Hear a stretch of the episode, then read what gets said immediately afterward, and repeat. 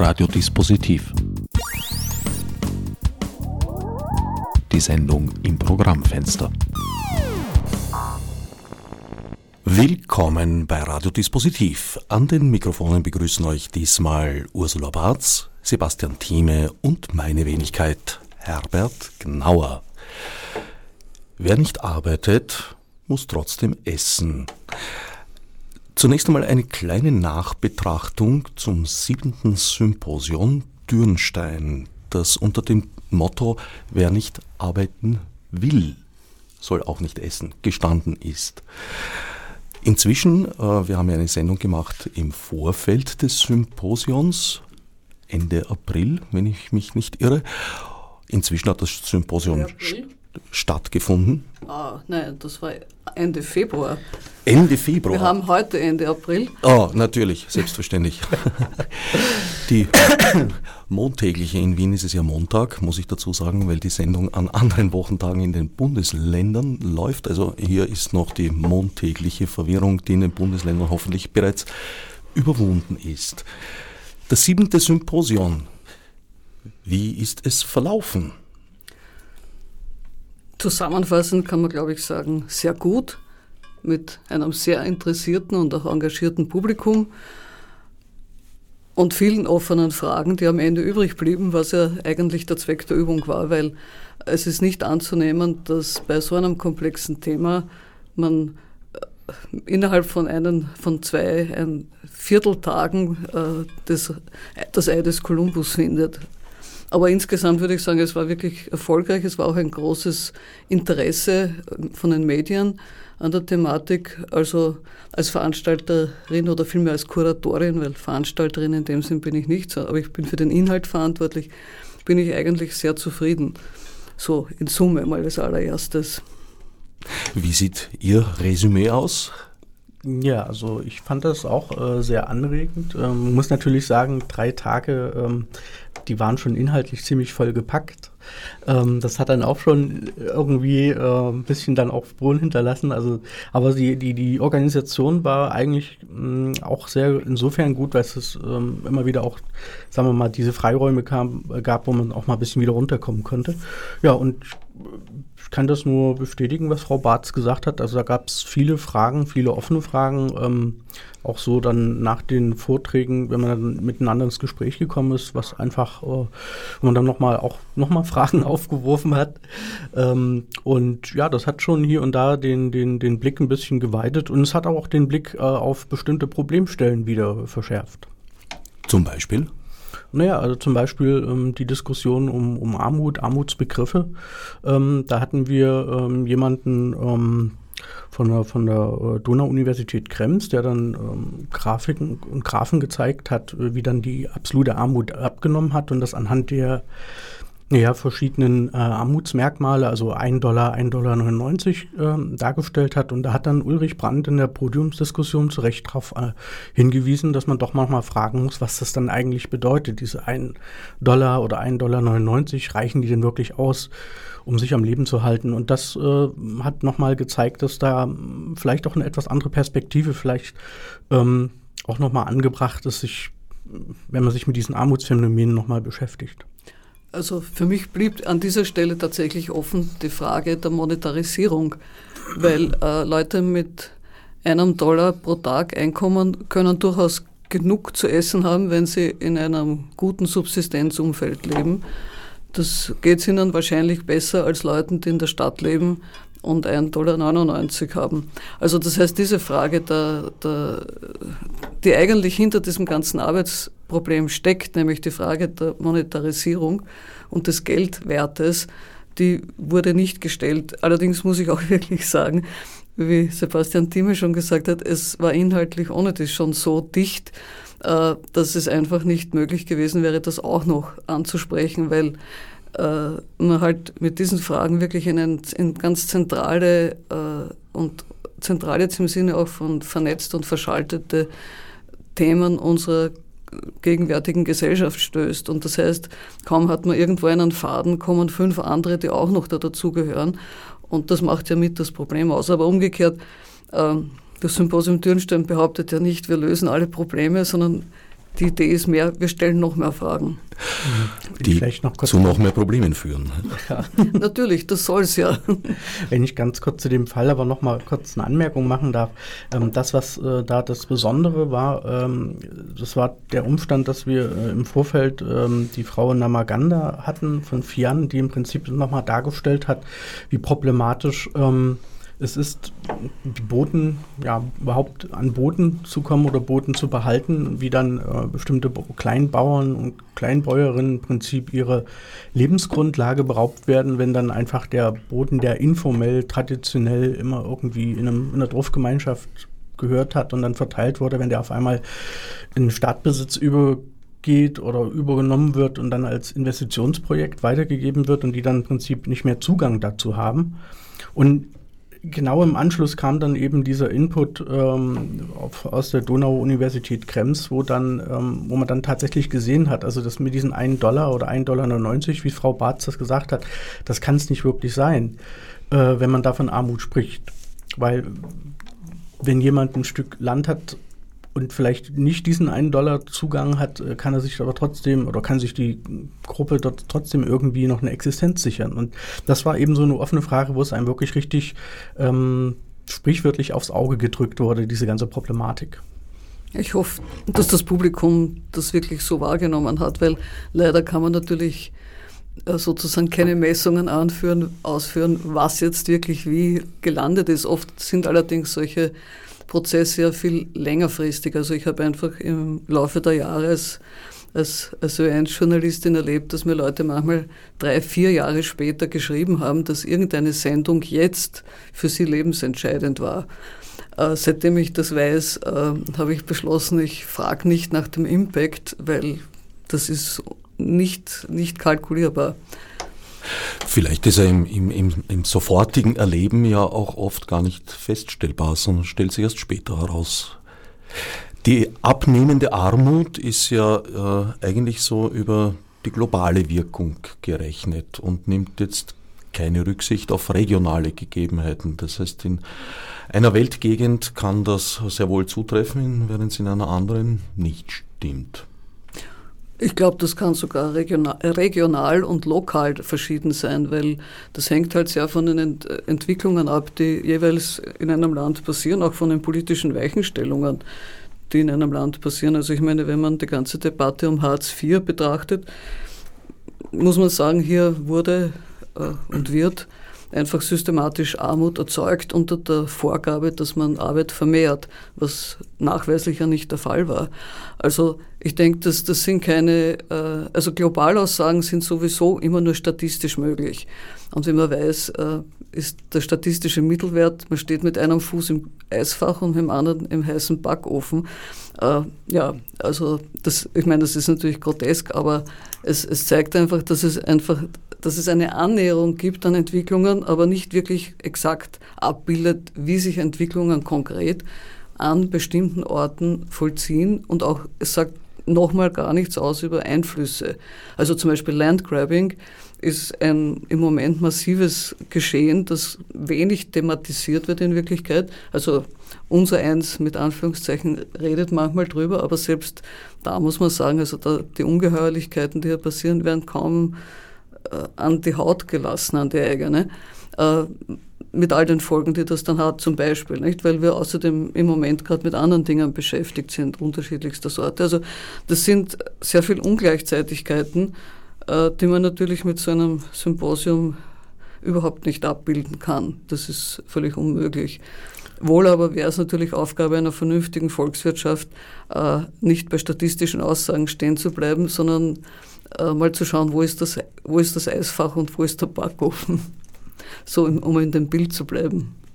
Ja, also ich, ich muss ehrlich sagen, dass äh, mein Problem bei der Geschichte auch ähm, ist, dass dann nicht immer sofort klar ist, wenn Sie jetzt sagen, dass Armut dann abnimmt, hm, äh, bei manchen Statistiken, was ist denn dann ganz, ganz konkret gemeint? Und wir hatten eben diese Frage mit dem 1 Dollar oder 1,99 Dollar, da ist, äh, das ist im Prinzip ein, ein Wert, äh, bei dem auch nicht unbedingt immer klar ist, äh, ist der existenzsichernd oder nicht. Da, gehört der soziokulturelle Kontext dazu. Und was mir zum Beispiel auch bei, bei Dörnstein ganz äh, wieder aufgefallen ist, es gab da so eine Grafik, wo ähm, es um, um Migrations, ähm, also Flüchtlingsbewegungen ging und da wird die Assoziation erweckt, dass das äh, im Prinzip auch zum großen Teil eben auch ähm, durch absolute Armut bedingt ist. Ne? Da wird jeder von uns sagen, klar, wenn ich nichts zu essen habe, äh, gucke ich, wo ich irgendwo anders hingehe. Wenn man dann darauf basieren, dann aber zum Beispiel Flüchtlingsbewegungen, ähm, ähm, ja, sich damit auseinandersetzt ähm, und äh, Flüchtlingsbewegungen, die jetzt nicht äh, aus absoluter Armut entstehen, ähm, gleich als Wirtschaftsflüchtlinge bezeichnet, lässt man völlig außer Acht, dass es, wir ja auch mit einem relativen Armutsbegriff arbeiten. Es geht also nicht darum, nur dass jemand äh, in einem Land was zu essen hat oder so, sondern dass er tatsächlich auch vorwärts kommen kann, dass man sich auch tatsächlich eine Zukunft aufbauen kann. Und wenn Leute eben keine Zukunft haben, wenn Leute eben ähm, auch ähm, nicht richtig an der Gesellschaft teilhaben können, ähm, das dann zum Beispiel als Wirtschaftsflüchtling zu deklarieren und damit zu suggerieren, die sind ja eigentlich gar nicht so arm, das ist dann eben so eine, ja, eine recht, ja, doch nicht gerade so eine freundliche Art und Weise, im Prinzip dieses Armutsproblem dann auch zu verharmlosen. Und das steckt eben auch mit dahinter. Und das war im Prinzip auch ein, ein Punkt, der mich bei der ganzen Diskussion dort so auch umgetrieben hat, dass wir eben tatsächlich ähm, manchmal so, oder mein Eindruck ist, dass wir dann mit diesen Armutsbegriffen dass die auch bewusst eingesetzt werden, wenn man sagt, arm, absolute Armut nimmt ab. Na gut, äh, um dann aber diese relativen Armutsbegriffe irgendwie ein bisschen aus dem Blick zu bedrängen. Und das, ähm, da muss man dann eigentlich theoretisch bei diesen Debatten immer noch mal hartnäckig äh, eigentlich noch mal nachfragen, was meinen Sie denn jetzt mit Armut? Und wenn die absolute Armut gemeint ist, wie sieht es denn jetzt mit der äh, relativen Armut aus? Es hat natürlich, ist natürlich eine gewissermaßen, nicht, nicht nur gewissermaßen, es ist eine Beruhigungsstrategie. Äh, und zwar auf breiter Basis. Nicht? Also ich, ich erlebe das öfter mal mit Leuten beim Diskutieren, also jetzt gerade nicht vielleicht aus meinem engsten Umfeld, äh, wo dann einfach gesagt wird, naja, die haben eh genug. Also ich erinnere mich ganz konkret an eine Situation, wo ich erzählt habe von einem indischen Dorf, wo ein 14-jähriger hoch aufgeschossener Bub äh, pro Tag äh, so eine Büchse Reis gekriegt hat mit ein bisschen Chili-Pulver drauf. Also mehr hat er nicht zu essen gekriegt. Ähm, und dann sagte doch glatt jemand, ja, das reicht ihm ja doch. Ich hätte leider an dieser Stelle, war ich nicht schnell genug, ich hätte ihn fragen können, na, und wärst du zufrieden, wenn dein Sohn so viel kriegen würde pro Tag? Also diese Frage, ich glaube, da, da, diese Frage des auf sich selbst Beziehens, die schaut man sehr ungern an, weil dann könnte das ja Konsequenzen haben. Und das ist natürlich äh, ein Thema, ja, das niemand, das, das tatsächlich nie, gesellschaftspolitisch im Moment eine sehr schwierige Situation inkludiert. 1,99 Dollar äh, hat ja auch nicht überall auf der Welt denselben Wert. Also in Wien mit einem Dollar 99 komme ich nicht sehr weit. Nein, das glaube ich auch. Also das Kochbuch, das einmal die, die Grazer äh, Caritas, glaube ich, oder die, wie heißt die Grazer Zeit, Straßenzeitung, äh, wurscht. Äh, die haben einmal ein Kochbuch rausgegeben und äh, da konnte man pro Tag für, ich glaube, 2,50 Euro oder so in der Größenordnung äh, kochen. Äh, das war sehr einfallsreich, aber 2,50 Euro ist dann auch schon mehr und deutlich mehr als 1,99 Dollar, weil der Euro einfach auch mehr wert ist, also immer war. Das heißt, man sieht an dem allein, äh, das Kochbuch war natürlich nicht für die wirklich Armen bestimmt, sondern für die Leute, die sympathisieren damit. Aber man sieht halt an dem, wie, wie sehr relativ das alles ist. Und natürlich ja auch von Lebensgewohnheiten andererseits abhängig. Nicht? Das kommt auch dazu. Und das Phänomen, dass man sehr leicht dazu neigt, sich selbst von solchen Entwicklungen, von negativen Entwicklungen auszunehmen und sich denkt, na, mir passiert das schon nicht. Ja, das ist ja auch weit verbreitet. Und das führt natürlich dazu, dass man, wie ich unlängst mithören konnte, zwei Damen hinter mir unterhielten sich über irgendwelche Bettler vor irgendwelchen äh, Supermärkten und dann sagte die eine zur anderen, das ist so unangenehm, der sitzt da immer dort. Und ich habe mir gedacht, richtig, es ist unangenehm, weil er führt dir vor, wie fragil das Ganze ist. Und das will natürlich auch niemand wirklich wissen. Das will niemand wissen. Vor allem will äh, niemand wissen, dass wir ja das mit verursachen, weil unser Wohlstand ja doch auf der Armut anderer Länder beruht. Und diese Wahrnehmung, na, die kommen jetzt zu uns und nehmen uns unseren wohlverstorbenen, äh, wohlerworbenen, freudscher Versprecher, Wohlstand weg, ist äh, natürlich aus meiner Sicht ein, ein fundamentaler Irrtum. Hm, das würde ich schon so auch sehen, wobei wir da noch nicht mal groß weit in die Länder äh, außerhalb gucken müssen, sondern gucken sie einfach in, eine, in so diese großen Massentierschlachtungsanlagen, äh, wenn Sie da in Deutschland schauen, ähm, das ist zum großen Teil eben mit ausländischen Fachkräften gemacht und ähm, die leben zum Teil eben doch in ziemlich recht fragwürdigen ähm, ja, Arbeitsverhältnissen in Italien, wenn Sie sich anschauen, wie manchmal afrikanische Flüchtlinge dort äh, ja auch ausgenommen werden äh, in bestimmten Bereichen bei, bei der ähm, Gemüseernte und dergleichen. Das ist im Prinzip, äh, das haben wir nicht nur vor der Haustür, das haben wir im Prinzip direkt im, im Hausgarten, wenn wir so wollen. Also ich bin auch der Meinung, bin auch nicht unbedingt ähm, der Meinung, dass wir da dass die meisten Menschen das nicht unbedingt sehen wollen, sondern ich glaube, dass manchmal das, dass man das vielleicht viel öfters einfach thematisieren muss und man dann doch selbst äh, irgendwie unangenehm berührt ist und vielleicht dann doch ähm, sich aufrafft, vielleicht das ein bisschen anders äh, politisch oder so ähm, anzugehen und dagegen vorzugehen. Also ich glaube, dass es ähm, jetzt nicht unbedingt nur der böse Wille ist, das ausblenden zu wollen, sondern vielleicht auch die Unfähigkeit, ähm, das zu sehen, sehen zu können. Ähm, und wie gesagt, das haben das ist, ist ein großes Problem und das, was Sie aber auch ansprechen, ähm, das erlebe ich jetzt in den in Hartz-IV-Debatten wieder, wenn in bestimmten großen Tageszeitungen von äh, Soziallobbyisten die Rede ist, die dann äh, den Eindruck erwecken, dass so in Deutschland vor allen Dingen solche Sozialverbände wie der Paritätische oder so, dass das so eine große Lobby ist und den Eindruck erwecken, das wäre vergleichbar beispielsweise mit einer Autolobby oder so. Und man das im Prinzip dann auch wieder matig macht, so nach dem Motto, das sind ja Interessen, die da vertreten werden, die sind das irgendwie unlauter oder so. Und, und damit im Prinzip auch das, was, was solche Sozialverbände leisten, wenn die zum Beispiel ähm, Zustände in der Pflege, Zustände äh, auch in, im Armutsbereich, im Sozialtransfer kritisieren, wenn man das dann im Prinzip ähm, sich vor Augen führt, dass das im Prinzip dadurch auch wieder ein bisschen relativiert wird, so nach dem Motto, naja, so schlimm ist es ja eigentlich nicht. Und ähm, das ist natürlich auch ein Problem. Wobei ich denke, das Stichwort ist Interesse. Ich meine, es heißt ja auch, damit, dass man gleichzeitig damit Leuten, die nicht so betucht sind oder denen es nicht so gut geht, auch abspricht, dass sie ein legitimes Interesse haben dürfen, dass es ihnen besser geht. Das, glaube ich, ist schon auch ein ganz wesentlicher Punkt, ja. weil ich glaube, dass das ganze Problem scheint mir sehr stark auf, äh, nicht nur auf, es ist faktisch ein Verteilungsproblem, ein komplexes Verteilungsproblem, aber es ist auch ein Problem der Wahrnehmung, äh, auch das, der, der gesellschaftlich geformten Wahrnehmung, weil also man kann das ja historisch nachzeichnen, dass Gier eine, eine Tugend ist, war ja wahrlich nicht immer so. Äh, Gier wurde eigentlich erst dem, so ab dem 18. Jahrhundert langsam aufgebaut zu einer Tugend.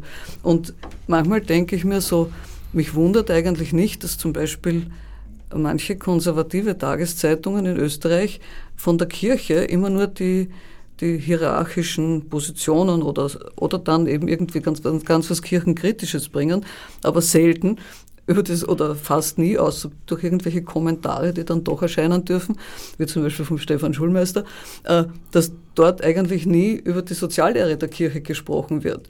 Weil die sagt ganz klar, dass so geht das nicht. Äh, also nicht, dass ich jetzt meine, dass, dass, dass, dass da irgendjemand äh, sich in Unschuld äh, die Hände waschen könnte. Das meine ich jetzt gar nicht, sondern es ist eine Frage auch dessen, was in einer Gesellschaft als schick und heißt als vertretbar gilt. Und das kann man, kann man und hat man ja auch gemacht. Also das heißt, dass, ohne dass man jetzt in Verschwörungstheorien ausarten muss, aber da gibt es eben nachweislich Strömungen, die das einfach Stück für Stück äh, schick gemacht haben und akzeptabel gemacht haben, dass Gier unter dem Motto Geiz ist geil, aber dass Gier einfach eine positive Haltung ist. In traditionellen Gesellschaften ist das überhaupt nicht so gewesen und auch bei uns nicht, weil man einfach gewusst hat, dass die Kohärenz einer Gesellschaft und damit das gute Leben für alle daran hängt, dass man in irgendeiner Weise miteinander auskommt. Ich meine, ich will jetzt keine Feudalgesellschaft schönreden, das fällt mir gar nicht ein, aber trotzdem war ein Feudalherr zum Beispiel, also bei den Totentänzen im Mittelalter sieht man das, äh, die waren, die Feudalherren waren genauso Ziel dieser äh, Sozialkritik, die über die Totentänze geliefert werden konnte. Und der Teufel als, als Figur hat, äh, das hat, da gibt es ein ganz schönes Buch über die Geschichte des Teufels von einem wichtigen Mittelalter Forscher, den ich im Moment jetzt nicht finde in meinem Hirn, aber jedenfalls, der hat ihm gezeigt, dass die Figur des Teufels im Mittelalter eigentlich als Garant für Gerechtigkeit funktioniert hat, weil der Teufel hat die Grundherren geholt, wenn die gierig waren und ihre äh, Untertanen äh, sekiert haben. Dann hat der Teufel, hatte sozusagen der Teufel schon die Hand auf sie gelegt. Äh, heute ist der Teufel mehr der andere. Ne? Also so, das heißt, was ich damit nur sagen will, ist, ich glaube, man muss schon sehr darauf achten und auch daran arbeiten, dass einfach die, die Orientierungsparameter einer Gesellschaft äh, einigermaßen so funktionieren, dass man gut leben kann in der Gesellschaft. Ja, man muss vielleicht auch noch ergänzen, dass es ähm, relativ also es gibt bestimmte Stereotype und Abwertungsbilder, äh, die jetzt nicht unbedingt nur mit Gier zusammenhängen, sondern einfach auch, dass man im Prinzip ein schlechtes Bild über Obdachlose, Erwerbslose und so weiter hat. Und ähm, da, da, stecken, also beispielsweise das Erwerbslose, die Erwerbslosigkeit selbst verschuldet haben, dass sie gar nicht arbeiten wollen. Das steckt ja, äh, hatten wir da beim letzten Mal auch diskutiert in dem Begriff der Durchschummler mit drin. Ähm, wenn man Obdachlose anschaut, das ist einem manchmal vom Geruch her schon nicht angenehm, wie Sie es vorhin schon angedeutet haben. Und dann wird meistens auch so, ja, schwebt da meistens so der, der, der, der, der Ton mit, dass sie das auch sich selber verschuldet haben.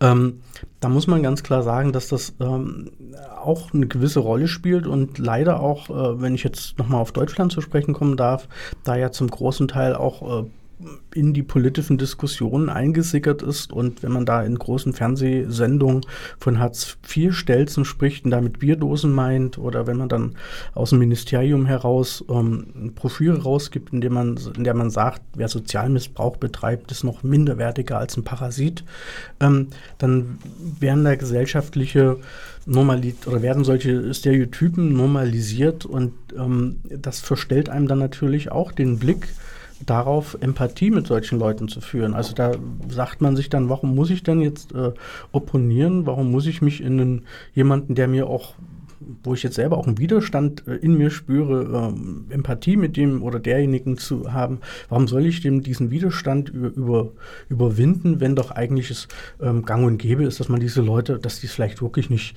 ähm, nicht viel wert sind oder so.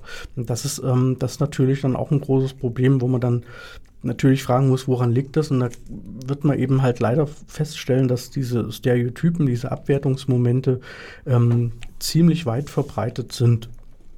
Also auch in der Wirtschaftstheorie finden wir das zum Beispiel, wenn Sie äh, den ökonomischen, den Arbeitnehmer immer als ökonomisch rational handelnden Menschen darstellen, der entscheidet, ob er Freizeit genießt oder äh, den Konsum über Arbeits- oder Erwerb. Da steckt dann, wenn jemand erwerbslos ist, dann die Idee dahinter, dass jemand freiwillig arbeitslos ist. Und jetzt schauen Sie mal in die Diskussion Hartz IV oder auch hier Mindestsicherung, wie oft Sie dieses Argumentationsmuster finden. Ja, und das ist, ist, ein, ist ein ist ein Problem. Also ich glaube, das ist sogar das, zum Teil habe ich das erlebt in, mit Leuten, die in der Sozialberatung also oder, oder im therapeutischen Beratungsbereich und Beratungsbereich tätig sind, dass die Arbeitslosen äh, glatt gesagt haben, also es ist ihre Entscheidung, ob sie zur Schulung vom AMS kommen oder nicht. Äh, und sie sollen sich daher auch nicht aufregen, wenn sie nicht kommen und kein Geld bekommen. Ich meine, das ist nicht ihre Entscheidung. Es gibt einfach nur zwei Alternativen. Äh, und damit ist das ein Zwangskontext, der aber nicht als solcher erkannt wird. Äh, und wenn das also auch dort schon funktioniert, wo man im Beratungsbereich ist, dann ist es, ich meine, zugegeben, es ist schwierig, mit Langzeitarbeitslosen zu arbeiten, das ist schon wahr. Das ist sehr frustrierend. Aber äh, trotzdem hm, würde ich mir zumindest erwarten, ein etwas weiteres, äh, eine etwas weitere Perspektive. Also wo, kurz, worauf ich nur eigentlich noch mit hinaus wollte, ist, das fällt mir jetzt gerade wieder ein. Ähm, man muss mal nachdenken, wie schnell wir beispielsweise bei der Argumentation sind, ähm, ja, gegen Arbeitslosigkeit hilft es, wenn wir die Bildungsangebote erhöhen, äh, wenn wir die Leute qualifizieren. Da steckt unterschwellig im Prinzip auch drin, das sind Leute, die sind nicht gebildet, die muss man irgendwie erst auf Vordermann bringen und das transportiert das in, im gut gemeinten Willen, oder im, also obwohl das gut gemeint ist, transportiert das auch diese Stereotype und die dann möglicherweise auch den eigentlichen, der Vielfalt der, äh, der Probleme, die mit die Arbeitslose haben, haben können. Ähm, oder überhaupt bedürftige Menschen, die der gar nicht wirklich gerecht wird. Ich glaube, dass die Bezeichnung Maßnahme für diese Qualifikationskurse schon recht treffend ist. Und Maßnahme ist ja eigentlich ein Ausdruck aus, der Straf, aus, der Just, also aus dem Strafvollzug, ne, wenn ich das richtig wahrnehme. Also mir persönlich drängt sich dieser Vergleich jedenfalls auf, vor allem wenn ich mitbekomme, dass diese Qualifikationen dann äh, ja manchmal jetzt, sagen wir mal, nicht wirklich sinnvoll sind, wenn ein arbeitsloser Systemadministrator zum Beispiel verdonnert, kann man da schon sagen, wird zu einem Kurs, der die Ausbildung zum europäischen Computerführerschein beinhaltet. Und das unter Umständen nicht nur einmal, sondern auch zwei bis dreimal, weil halt andere Kurse im Budget sich nicht mehr ausgehen. Und nachdem ein Kurs vorgesehen ist zu diesem Zeitpunkt der Arbeitslosigkeit, na, dann muss er halt irgendeinen machen. Naja, es heißt auch, das ist die andere Seite, dass natürlich die Leute, die in Kursen sind, die zählen nicht mehr in der Arbeitslosenstatistik. Und das heißt, indem man die Leute in irgendwelche Kurse hinein befördert, äh, ob sie jetzt gebraucht werden oder nicht, äh, verschwinden die aus der Statistik. Wobei ich da schon ein, ein, gutes Wort auch fürs AMS einlegen möchte. Also ich kenne schon Leute, die durchs AMS wirklich gute Chancen bekommen haben und sehr gut betreut wurden. Also es hängt halt auch immer von der Kapazität der Person ab, mit der man zu tun hat. Also es hängt auch von der Kapazität des AMS ab, weil auch das AMS kann nur mit den Mitteln arbeiten, die ihm zugestanden werden. Das stimmt schon. Äh, man muss auch ganz klar sagen, ich kenne ja nun auch beide Systeme äh, von der AMS, aber auch in Deutschland. Und das äh, bei der AMS ist schon ähm, auch ein Stück weit professioneller als in Deutschland. Also wenn Sie da äh, Anträge ausfüllen müssen, das ist nicht so ein Wust, wie Sie das in Deutschland haben, wenn Sie ähm, da, sagen wir mal, äh, bedürftig sind. Äh, trotzdem muss ich aber auch sagen, die Kritik ist berechtigt. Unterhalten Sie sich mal mit Leuten, die in solchen Maßnahmen drin sind. Allein dadurch, dass das eine Zwangsmaßnahme ist äh, für für viele. Also man kann immer sagen, äh, ich möchte da nicht mitmachen, aber wenn Sie dann zum Beispiel dort bei so einer Maßnahme sind und sich dann entscheiden, das ist nichts für Sie, müssen Sie dann unterschreiben, ähm, dass das Ihre Entscheidung ist und nicht die Ein Entscheidung und Einschätzung der Bildungsträger. Und damit haben Sie den schwarzen Peter in der Hand. Selbst wenn der Bildungsträger sagt, ähm, hier diesen europäischen Computerfahrschein, den brauchen Sie nicht, äh, das ist Blödsinn, ähm, dann müssen Sie trotzdem äh, wieder die Verantwortung dafür übernehmen und dann sind sie wieder in der Verantwortung, selber arm zu sein. Also da reproduziert sich so ein Bild. Aber wie gesagt, wenn Sie sich das mal anschauen, es gab, gibt durchaus Leute, die vielleicht zufrieden mit solchen Maßnahmen sind, aber wenn Sie sich mit Leuten unterhalten und dort mal reinschauen, da gibt es viele, die das wirklich als eine Gängelei empfinden, die das auch als zeitraubend empfinden. Und es ist halt, wenn Sie jetzt mal überlegen, gibt vielleicht Leute, die äh, Berufe haben im künstlerischen Bereich, im wissenschaftlichen Bereich, wo sie mal einfach so eine Auszeit haben, äh, weil, weil eben, was ich, ein Antrag länger dauert oder so.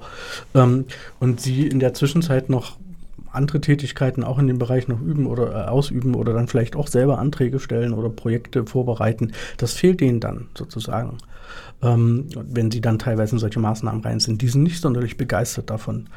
Also da gibt es durchaus auch, äh, also da gibt es noch unheimlich viel Nachholbedarf. Naja, ich glaube, das Ganze beruht natürlich schon darauf, dass halt Armut, äh, also so, dass Arbeit eine Tugend sein soll. Äh, das war sie ja auch nicht, das war die Arbeit ja auch nicht immer. Äh, und dass Arbeit eigentlich erst in dem Moment eine gesellschaftlich erwünschte Tugend wurde, also etwas früher als die Gier, aber, aber nicht so viel früher, weil das insgesamt mit dem Aufkommen äh, dieses Industrie, industriellen Produktionssystems zu tun hat, weil das braucht einfach verfügbare Arbeitskräfte, die auch anständig funktionieren. Das heißt, die pünktlich vor Ort sind und das heißt, die man aber auch verwaltet. Und äh, das, glaube ich, spielt hier einfach eine Rolle, dass man einfach äh, Menschen, ja gar keine Menschen sieht und das ist auch der gängige Slang. Man spricht ja mittlerweile nicht mal mehr von Arbeitskräften, sondern von Zeitäquivalenten. Also ich habe eine Weile gebraucht, um zu verstehen, was ein Teilzeit- und Vollzeitäquivalent ist. Äh, das habe ich also in Gesprächen mit, mit äh, Leuten aus der aus der Verwaltung äh, kennengelernt und habe dann erst nach einer Weile kapiert, es handelt sich hier um Menschen, die Halbzeit, also Teilzeit oder ganz angestellt sind. Ähm, dass das irgendwas, also da wurde nicht mal mehr über den Inhalt gesprochen. Man muss dazu sagen, das sind Leute, die hochqualifizierte Dinge produzieren, ähm, aber sie fallen einfach unter Zeitäquivalent. Ähm, und das ist natürlich, wenn man dann nur noch Zeitäquivalente verwaltet, spielt dann die Qualifikation oder der Inhalt keine Rolle mehr. Und ich glaube, das ist mit eins der Probleme, die da sind. Und natürlich die tiefer liegende Frage ist, wie wird man den verschiedenen Fähigkeiten von Menschen gerecht in einer Gesellschaft, die einfach eindimensional nur ganz bestimmte Erfordernisse äh, fördern und verwalten möchte? Das, glaube ich, ist der Punkt, weil ich meine, der Wissenschaftler oder die Wissenschaftlerin, die arbeitslos ist gerade und Anträge schreibt, äh, ist, der, ist das eine Extrem. Nicht? Das andere Extrem sind Leute, die aus irgendwelchen Gründen äh, nicht in der Lage sind, äh, so einfach lesen und schreiben zu lernen.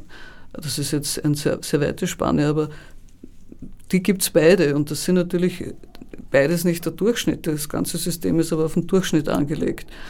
Und auf die Ränder äh, da schaut niemand so recht gerne. Nicht? Also, und ich meine, ich glaube, das, das wird sowohl auf der einen Seite als auch auf der anderen Seite wird das, werden beide Gruppen über kurz oder lang natürlich nochmal Probleme kriegen in dem Moment, in dem die Automatisierung äh, einerseits äh, intellektuelle Jobs wegfrisst und für andere, die nicht so fit sind, überhaupt keine Möglichkeiten mehr lässt. Also was dann passiert, das hätte ich gerne mit diesem Symposium beantwortet, aber es gelang nicht wirklich.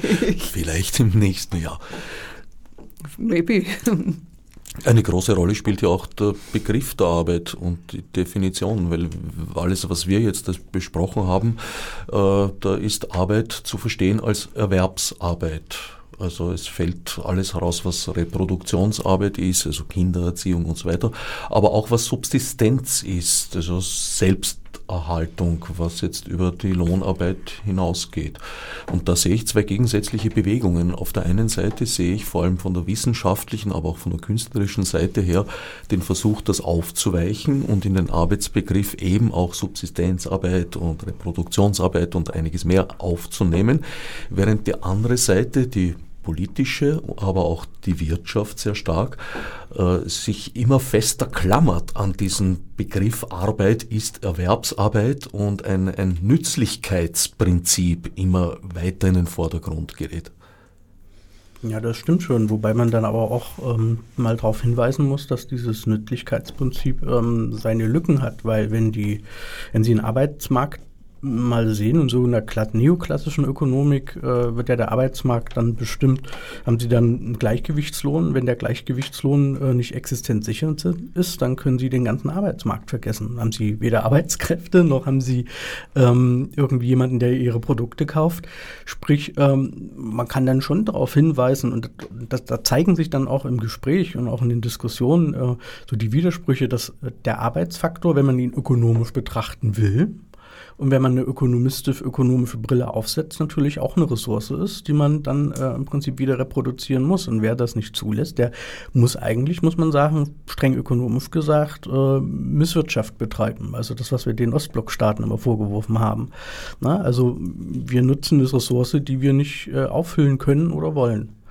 Und das ist natürlich einer der Widersprüche, ähm, mit denen ich mich zum Beispiel auch immer wieder beschäftige und wo sie dann ähm, im Prinzip, die sie auch immer wieder in der sozialen Frage, wenn die politisch diskutiert wird, antreffen. Und ähm, wo sie dann auch feststellen können, dass viele der, ähm, also der, der Ansprüche auf der einen Seite, Wirtschaft soll am besten in der Verfassung verankert werden, auf der anderen Seite möchte man doch, äh, sagen wir mal, das christliche Abendland mit den ähm, christlichen Werten irgendwo vertreten sehen, wozu aber Personalität zum Beispiel dazu gehört, Subsidiarität, das passt dann in der Form nicht zusammen. Ja, und das sind dann so die Widersprüche, an, äh, an die man dann, wenn man dann mit hellem Auge geht und sich dann diese Frage stellt, ähm, wie zum Beispiel eine Wirtschaft aussehen soll, die jetzt ihre Ressource Arbeit nicht wiederherstellen kann, die einem dann sprichwörtlich ins Auge springen. Ich glaube, es geht nicht nur darum, dass die Ressource Arbeit und ihre Wiederherstellung nicht ins Auge gefasst wird. Wenn ich das richtig verstanden habe, geht ins Bruttonationalprodukt, das ja immer noch als Maß gilt, geht auch nicht der Verbrauch von, von biologischen und sonstigen Ressourcen hinein. Das heißt, also glatt gesagt, eine große Naturkatastrophe ist für das Bruttonationalprodukt hervorragend, weil dann viel gemacht werden muss und viel Geld fließt. Das heißt, das liegt eigentlich schon, es ist nicht nur das Problem der Arbeit, sondern es ist insgesamt eigentlich äh, ein Suchtproblem. Nicht? So wie der Süchtige immer mehr braucht und sich nicht fragt, wo das Geld herkommt, sodass er dann am Ende klauen muss, hm. damit er seine Sucht befriedigen kann. Also ich hatte mal neben mir einen Alkoholiker wohnen und äh, der war zwar ein ehrenwerter Mann, aber er hat doch Erstaunliches angestellt, um zu Geld zu kommen, äh, um seine, seine Flaschen zu kaufen, die ich dann fein säuberlich am Gang aufgereiht gesehen habe. Ähm, und so funktioniert unser, das Denken über unser Wirtschaftssystem und das kann langfristig nicht mehr, also es, es ist einfach absehbar, dass das nicht funktioniert, nicht nur im Bereich mhm. Arbeit. Dazu, pardon. Ja, äh, ich wollte bloß mal anmerken, die andere Seite ist natürlich, ähm, wollen wir denn tatsächlich jetzt äh, jegliche informelle, von mir aus auch ähm, Care-Arbeit tatsächlich auch so kommerzialisieren oder ökonomisieren, dass wir dann die in das Bruttoinlandsprodukt mit einfließen lassen? Naja, also aber vielleicht ist das ganze Bruttoinlandsprodukt oder nicht, nicht wirklich also mhm. das, woran sich, woran sich das äh, Wirtschaftstreiben messen sollte. Mhm. Wobei, also auf das, worauf ich hinaus wollte, war, ist die Frage, äh, brauchen wir nicht eigentlich auch Freiräume, die, die wir dann, wo wir dann solche Selbsterhaltungstätigkeiten auch einfach unbewertet lassen, insofern, äh, und, und ob wir da nicht ja, also da sehe ich teilweise eben auch ein bisschen so einen Widerspruch. Auf der einen Seite finde ich es richtig, dass man sagt, zum Beispiel Hausarbeit soll honoriert werden. Die andere Seite ist natürlich, wenn ich sie jetzt äh, pekuniär, also monetär äh, honoriere, dann habe ich sie auch wieder ökonomisiert. Und da gibt es eben auch gute Gründe zu sagen, ja, das wollen wir aber eigentlich auch nicht, weil die Pflege meiner Kinder, äh, die Pflege meiner Eltern, das möchte ich eigentlich jetzt nicht zu einem ökonomischen, äh, auch, auch Nutzenkalkül zuführen, dass das alles auch monetär irgendwie bemisst. Also das ist, ist äh, wahrscheinlich so ein Dilemma, in dem man sich da befindet. Ja, weil tut man es nicht, wird es einfach weiterhin nicht vorkommen, fürchte ich, im Denken. Eben. Dazu kommt auch noch, dass diese Bewertung, ob etwas nützlich ist und ob eine Leistung der Allgemeinheit dient, ja sehr willkürlich ist zum Teil. Da gibt es dieses wunderschöne Beispiel des Steuerberaters, ich möchte jetzt nichts gegen die Steuerberater persönlich sagen, aber allgemein eine anerkannte Tätigkeit, die allerdings der Allgemeinheit nicht nützt. Im Gegenteil, der Job des Steuerberaters ist es ja, dem Staat Steuern vorzuenthalten. Also eigentlich schädigt er die Allgemeinheit. Naja, also ich bin mir nicht so ganz sicher, es kommt vielleicht auch auf den Steuerberater an. Ich würde sagen, da gibt es unterschiedliche Charaktere. Aber ich würde gerne nochmal auf diese Geschichte mit der Frage der Bemessung zurückkommen, weil man wird nicht umhin kommen, Dinge zu bemessen, aber ich meine, das Bruttoinlandsprodukt oder Bruttonationalprodukt oder immer ist ja nicht der, mittlerweile schon längst nicht mehr der einzige einzige mögliche Bemessung. Es gibt zum Beispiel diesen Human Development Index, der viel umfassender ist und der viel mehr geeignet ist, einigermaßen, also ich betone einigermaßen, äh, abzubilden, ob es den Leuten in einem Land tatsächlich besser oder schlechter geht, weil es eben so Faktoren wie äh, Gesundheit, Bildungs, Zugang zu Bildungsmöglichkeiten etc. mit einbezieht. Ähm, nur würde das natürlich beinhalten, dass man blöderweise Personen sieht. Das, was du vorhin gesagt hast, die Personalität ist, ist wenn ich schon sage Human Development Index, habe ich konkrete Personen vor mir. Also da denke ich, da wäre ein, Umdenken äh, auch, glaube ich, im alternativen Sektor ganz wichtig, weil ich glaube, was mir im Laufe der Jahre immer deutlicher wurde, ist, dass äh, man als interessierte, kritische Person dann letztlich doch viel zu sehr, gerade im ökonomischen Bereich, einfach im, im, im herkömmlichen bleibt, simpel und ergreifend mangels Bildung. Also das heißt, da gehört einfach auch wirklich eine eigene Beschäftigung mit diesen Fragen dazu. Ja, wobei ich noch darauf hinweisen würde, dass äh, man wahrscheinlich auch äh, da äh, beachten sollte, dass es ja auch unterschiedliche Fragestellungen gibt. Wenn ich das Bruttoinlandsprodukt nehme, es geht ja eigentlich darum, dass ich jetzt zum Beispiel als Politiker oder Politikerin irgendwie ein paar handfeste Grundlagen haben will, gucken will, ähm, was wurde wie produziert, ähm, wie kann ich da zukünftig meine Steuereinnahmen planen und dergleichen. Das ist aber eine andere Frage, als wenn ich jetzt ähm, mich jetzt hinstelle und sage, wie gut geht es denn der Gesellschaft? Ich meine, da kann ich sagen, der Wirtschaft geht so und so, das kann ich aus dem Bruttoinlandsprodukt ablesen. Ich kann auch bestimmte Hinweise erhalten, wie sich bestimmte Entwicklungen in der Gesellschaft ähm, vollziehen. Also es kann man durchaus, das ist schon legitim, das da mit heranzuziehen, aber das jetzt sozusagen ähm, zu sagen, dieses Bruttoinlandsprodukt äh, als einzigen Maß, äh, als, als, einiger, als, als ein Gradmesser dafür zu nehmen, dass wir, äh, wie es der Bevölkerung geht, wie, wie gut äh, auch intellektuell, sagen wir es mal, äh, äh, es ihr geht, wie die Verteilung und so weiter ist, da, da ist das natürlich jetzt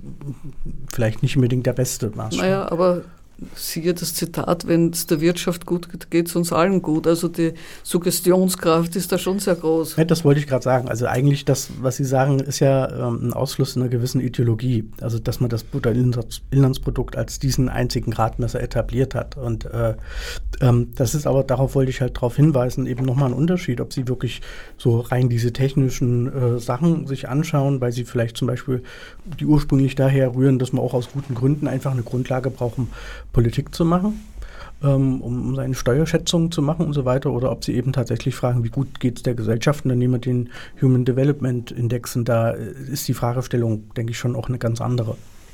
Da gibt es ja das Beispiel von Bhutan, die das äh, Bruttonationalglück eingeführt haben. Allerdings mit der Umsetzung hapert es, glaube ich, ein bisschen. Naja, wie will man Glück äh, so einfach verordnen? Das ist ja fast nicht möglich. Naja, die haben meines Wissens äh, ja, ja. durchaus sehr, sehr langwierige äh, Fragebögen auszufüllen. Äh, ja, aber ich weiß nicht, ja, das, war die, Evalu das war die Evaluierung jetzt und da kam eben raus, also was da, soweit ich mich erinnere, was dabei rauskam, war, dass es natürlich auch davon abhing, ob wie glücklich sich jemand gefühlt hat, wie der Erwartungshorizont ist. Also für das, was an, meinen, an Möglichkeiten da ist. Das heißt, wenn jemand in der Stadt lebt, die es ja auch in Bhutan gibt, äh, sind die Erwartungen und Spielräume äh, vielleicht andere oder ganz sicher andere als am Land. Dann ist auch die Frage, welchen Stellenwert spielt die Familie, äh, welchen Einfluss hat die und natürlich, also Faktum ist, wir sind auch nicht alle gleich. Also es gibt Menschen, die sehen das Glas immer halb voll und es gibt andere, die sehen es grundsätzlich immer halb leer. Also äh, da gibt's, also das kommt ja auch noch dazu. Blöderweise gibt es aber äh, meines Wissens keine neutrale Formulierung. Nein, es gibt schon eine, eine mathematische, aber die ist für mein Verständnis nicht merkbar. Und im Radio schwer zu kommunizieren. So ist es. Sie haben vorher gesagt, wir haben ein Verteilungsproblem. Ja, das ist sicher ein Teil des Ganzen, aber global gesehen ist es ja, glaube ich, nicht möglich, äh, ja, die ganze Welt auf unseren hohen Lebensstandard zu heben. Also ist es ja auch eine, ja, wie soll ich sagen, äh, politisch sehr, sehr schwierig auszusprechende Tatsache, den Leuten zu sagen, ja, tut uns leid. Wenn wir diese Flüchtlingsströme zum Beispiel aufhalten wollen, nachhaltig, dann werden wir unseren Gürtel wohl auch ein bisschen enger schnallen müssen und vor allem mit den Ressourcen ein bisschen pfleglicher umgehen, was Einschränkungen zur Folge hätte.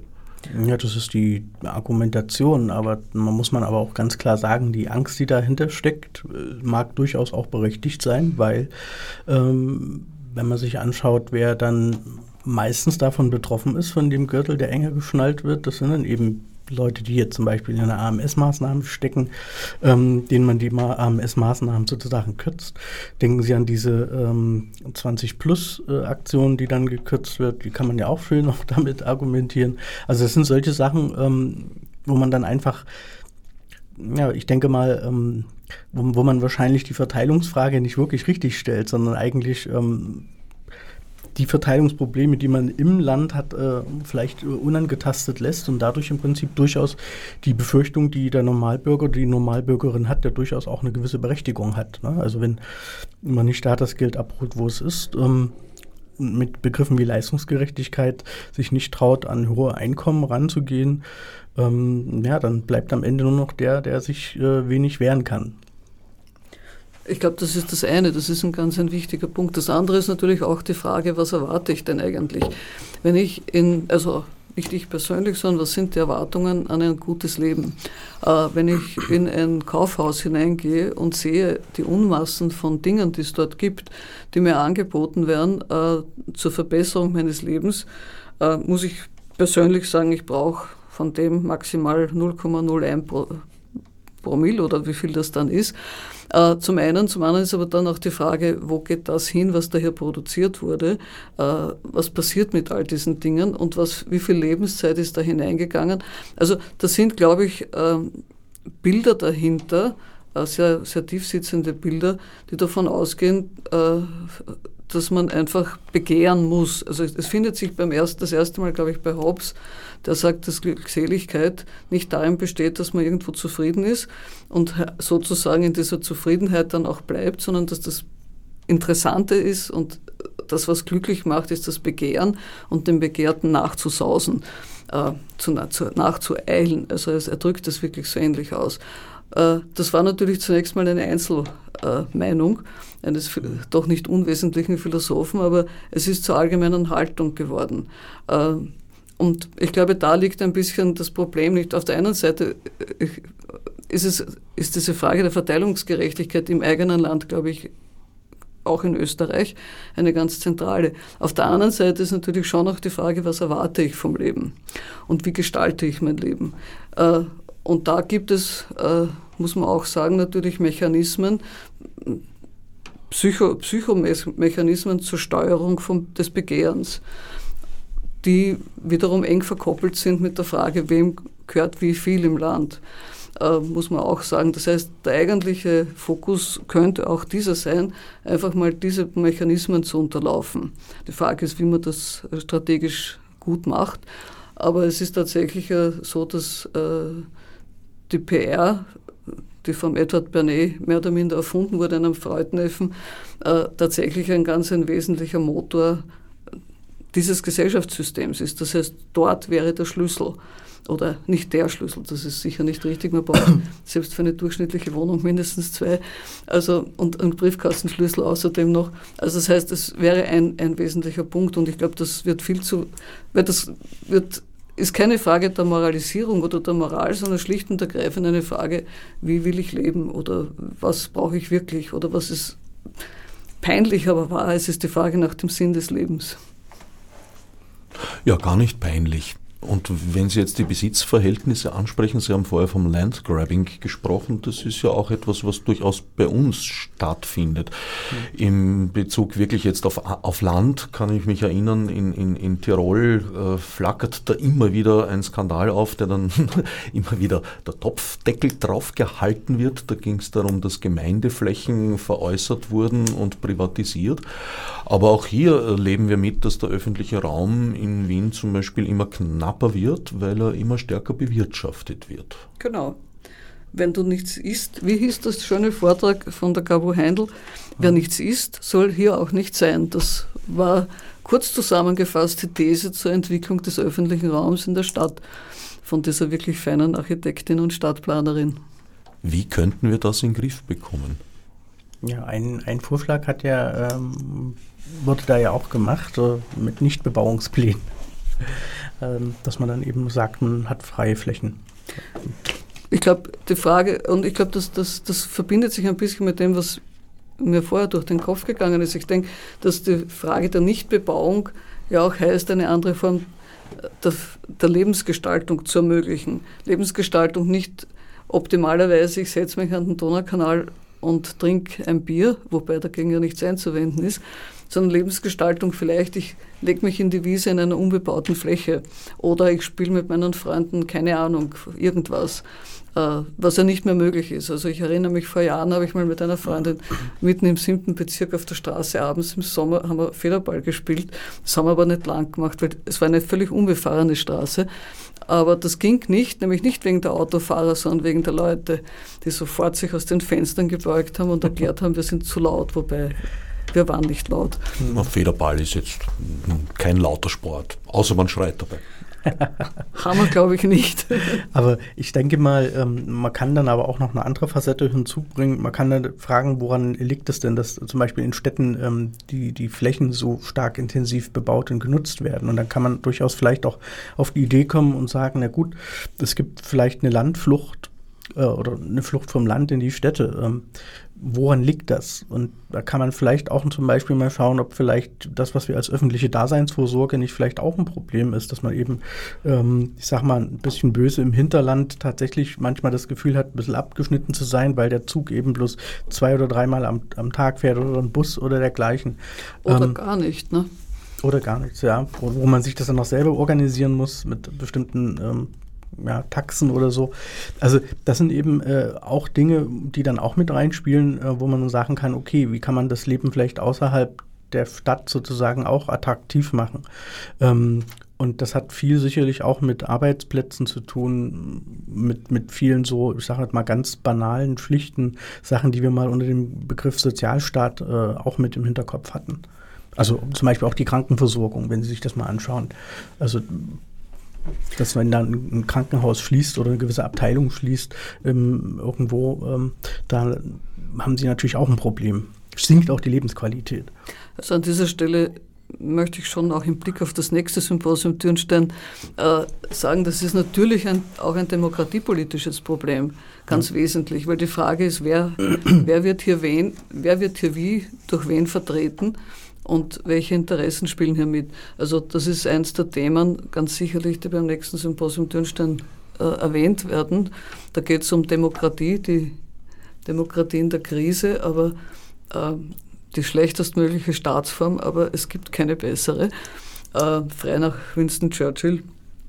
Und da wird das, werden diese Fragen natürlich also ein ganz wesentlicher Faktor sein, weil tatsächlich äh, konzentriert sich ja nicht nur in Österreich, sondern allgemein äh, alles auf die Städte und die, und es ist mittlerweile auch klar, dass diese Landflucht ökologisch extreme Probleme mit sich bringt, weil das, weil das, was eigentlich fruchtbarer Boden ist, dadurch verschwindet. Das heißt, das äh, verwildert oder ja, es, es, es ver, wir verlieren einfach Boden, wenn er schon nicht zubetoniert wird, dann durch Landflucht. Also aber das ist eben nur ein, ein Randproblem, dieses, äh, oder nicht mal ein Randproblem, es ist ein Planungsproblem und wie sieht eine verantwortliche Landschaftsplanung äh, in einer Demokratie eigentlich aus? Das ist eine Frage, die auch mal zu stellen wäre. Verwildert ließe sich, glaube ich, leichter wieder rückgängig machen als bebaut. Ja, wobei, wenn es nicht, wenn das Bebaute wieder verfällt, dann ist über, sehr rasch wieder überwuchert. Aber das ist trotzdem kein, also trotzdem hat man natürlich die ganzen äh, Betonplatten und, und äh, Metalle und was sonst und Plastik, die dafür verwendet wurden, natürlich dann im Boden. Also insgesamt wäre einfach eine Raumplanung, eine demokratisch verantwortete Raumplanung äh, auch nicht unpraktisch. Aber es ist eben nur ein Problem, weil die andere Frage ist dann eben, wie sind Abstimmungsverhältnisse so zu gestalten, dass tatsächlich alle Interessen zum Zug kommen in angemessener Weise. Also das ist ein Riesengebiet und mir geht es bei der Vorbereitung ähnlich wie diesmal, äh, an, man zieht an einem Faden und fünf andere tauchen auf und äh, am Ende fragt man sich, wie kriege ich das in zweieinhalb Tage hinein? Wie es uns ja jetzt auch in dieser Sendung ergangen ist und immer noch ergeht. Äh, wir sind leider schon am, am, am, Ende der Sendezeit fast. Eine Frage hätte ich da. Wir haben das letzte Mal gesprochen über dieses äh, mittlerweile völlig abgedrehte und beendete finnische Modell der Mindestsicherung wo eigentlich für mich aus meiner Sicht recht überraschend war, dass man da 650 Euro den Leuten bezahlt hat. Das war ein, ein, ein, Testlauf. In Finnland sind die Lebenshaltungskosten weit höher als bei uns. Also mit 650 Euro kann man, glaube ich, nicht einmal die Lebensmittelkosten bestreiten, ernsthaft. Sie haben da einen Experten gehabt am Symposium, Pertti Honkanen. Was hat der erzählt zu diesem Experiment? Naja, in Kürze gesagt nicht allzu viel. Nämlich er hat vor allem nicht erzählt, was das Ergebnis ist. Konnte da er auch noch gar konnte nicht. Konnte er natürlich re realistischerweise nicht, weil die Auswertung erst jetzt beginnt. Also die Meldung, es wurde abgedreht, ist natürlich auch nicht richtig, weil es war tatsächlich nur bis äh, vor, also es war einfach nicht äh, für eine endlose Zeit programmiert, sondern für eben, es sollte jetzt zu Ende gehen und wird jetzt ausgewertet. Das heißt, die eigentlichen Ergebnisse werden wir dann wahrscheinlich in einem halben Jahr oder was bekommen. Mhm. Äh, das war ja ein Testlauf, der eben ausgewertet werden sollte, um zu schauen, ob das geht. Aber äh, meines Wissens wurde es schon jetzt vorzeitig abgebrochen oder? Täusche ich mich da? Nee, ähm, das, das, das ja, ist, ist, ein bisschen in der Kommunikation ein bisschen äh, viel, fehlgeleitet worden. Also es war von Anfang an begrenzt. Es war auch auf, auf eine bestimmte Gruppe, bestimmte Personenzahl begrenzt. Ähm, ich glaube, was es äh, Unterschied wohl gab, war, dass es wohl äh, innerhalb der Sozialregelungen gesetzlich da irgendwie eine Änderung gab, was das, das Experiment ähm, doch ein bisschen die Validität nicht mehr äh, herstellt. Das, das, das ist ein Kritikpunkt. Aber so wie das kolportiert würde, die Regierung hätte gesagt, nee, wir machen das jetzt nicht weiter, das ist einfach äh, eine Fehlinformation. Ah, die mich erreicht hat, muss ich gestehen. Ja, dann danke für die Befreiung von diesem Irrtum. Naja, es gibt natürlich auch durchaus, wie soll man sagen, wir hatten ja zum Schluss dann eine Diskussion über die Frage des äh, äh, Basic Income, des, des Grundeinkommens. Und da war schon erkennbar in dieser Diskussion, dass es eigentlich dabei um Glaubensannahmen geht. Das heißt, es gibt, es gab, ich hatte mir erwartet eine Diskussion. Äh, diese Diskussion gab es nicht in Wirklichkeit, weil es gab Argumente und Gegenargumente und irgendwann fiel dann von einer Gegnerin dieses Projekts äh, der Satz, auf meine Frage, da haben Sie sicher auch schon eine Antwort. Das heißt, mit anderen Worten, man ist nicht im Gespräch, sondern man wehrt gegenseitig äh, Vorwürfe ab. Ja. Ähm, was darauf hindeutet, dass es offensichtlich um eine Frage des Weltbilds geht, die dahinter ist, weil sonst reagiert man nicht so. Es ist keine Sachdiskussion gewesen. Es hat mich etwas enttäuscht, aber soll sein. Also es ist vielleicht sogar wichtig zu wissen, dass es um eine Weltbild Entscheidung geht, eine Art von Weltanschauung. Vielleicht noch ein ganz wichtiger Hinweis, da hat Stefan Sell ähm, äh, kürzlich darauf hingewiesen, die Diskussion läuft deshalb auch ein bisschen schräg, weil das Experiment dort eigentlich nicht wirklich ein bedingungsloses Grundeinkommen ist. Es geht eigentlich um eine sanktionsfreie Mindestsicherung, wenn wir so wollen, und nicht tatsächlich um bedingungsloses Grundeinkommen. Und da, äh, das macht die Diskussion natürlich extrem schwer und dann kommt man halt eben diese Glaubensfragen rein, was aber eben zeigt, wie schwer auch tatsächlich über den Sozialstaat zu reden ist. Damit sind wir leider tatsächlich jetzt hart am Ende der Sendezeit angekommen. Ja, die Fragen sind wieder ein bisschen mehr geworden. Ich freue mich schon auf das achte Symposion im Jahr 2019. Meine Gäste waren Ursula Barz und Sebastian Thieme. Fürs Zuhören dankt Herbert Gnauer.